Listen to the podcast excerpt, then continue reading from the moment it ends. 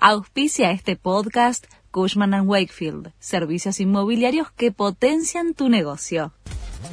La Nación presenta los títulos de la tarde del miércoles 25 de octubre de 2023.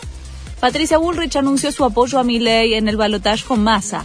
Tenemos la obligación de no ser neutrales, dijo Bullrich y agregó sobre su relación con Milley, nos perdonamos mutuamente.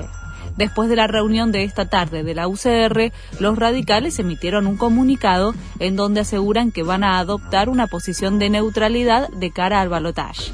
Además, acusaron a Macri y Bullrich de romper Juntos por el Cambio.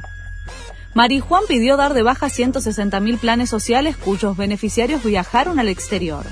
El fiscal federal determinó en una investigación que genera un gran impacto político que hubo traslados en aviones, barcos, micros e incluso cruceros de lujo.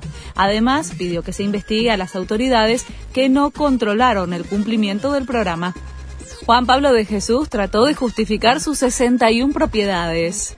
El ex vicejefe de gabinete bonaerense afirmó que 37 de los inmuebles por los que fue denunciado como testaferro de Martín Insaurralde son parte de una compra de su padre con otros socios.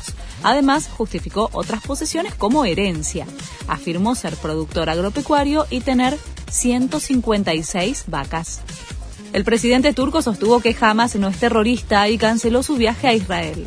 Erdogan consideró que se trata de un grupo de liberación que lucha para proteger sus tierras y a sus ciudadanos. Sus palabras incitadoras no cambiarán los horrores que el mundo entero ha visto, respondió Israel. River recibe a Independiente en un partido clave por la Copa de la Liga. Esta noche se disputa un clásico que define el rumbo del Grupo A. Independiente es líder con 18 puntos y los millonarios lo escoltan un punto detrás. El partido se juega en el Monumental desde las 21 horas. Este fue el resumen de Noticias de la Nación.